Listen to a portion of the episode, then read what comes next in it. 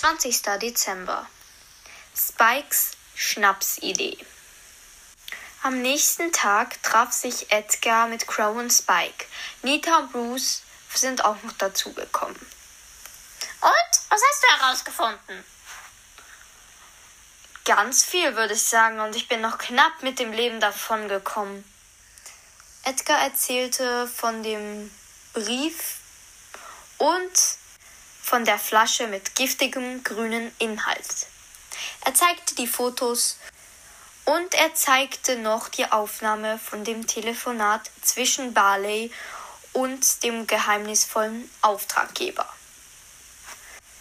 Die Fotos sind jetzt zwar nicht sehr scharf, aber hättest du es besser gekonnt? Hm, nein. Ich meine, ich wäre jetzt fast gestorben. Wenn mich Barley noch erwischt hätte, wäre ich wahrscheinlich nicht mehr hier.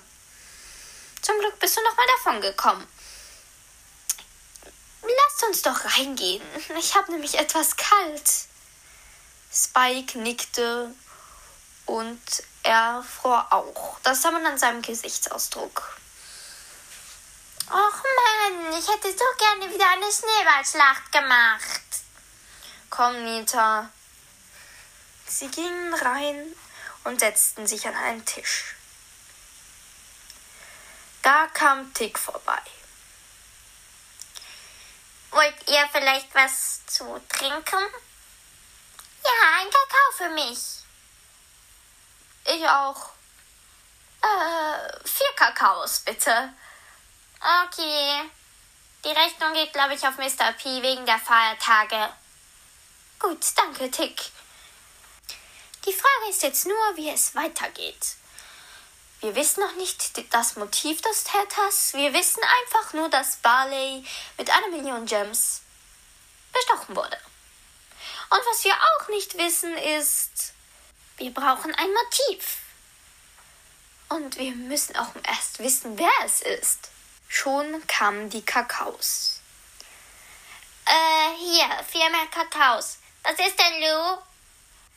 Komisch, da ist Barley wieder draußen. Der war doch erst gerade hier und ist wieder geflohen. Komisch, Herr Barkeeper. Was, Barley?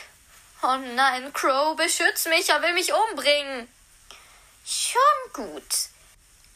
Er scheint zu telefonieren. Was? Zu telefonieren? Vielleicht mit seinem Erpresser. Äh, ich meine, ähm, mit seinem Auftraggeber. Wir müssen unbedingt herausfinden, was die da reden.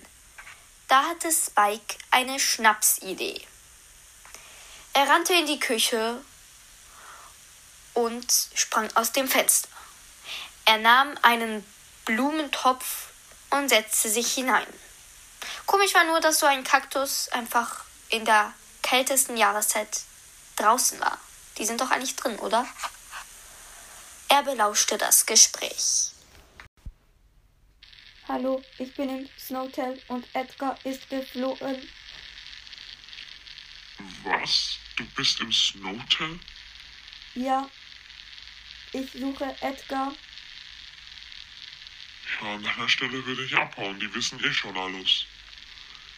Seit Edgar entkommen ist wegen dir, du nichtsnutziger Holzkopf. Dich, Bist so ein Anfänger, echt. dich werden sie auch kriegen. Aber mich werden sie nie krie- kriegen. Sie wissen nicht, wer ich bin. Und bis sie es wissen, bin ich schon längst die wahre Berge. Wann bekomme ich die eine Million Gems? die Gems? Ja, kriegst du. Um Mitternacht auf dem Schulhof. Im Mülleimer. Ich muss sie noch verstecken.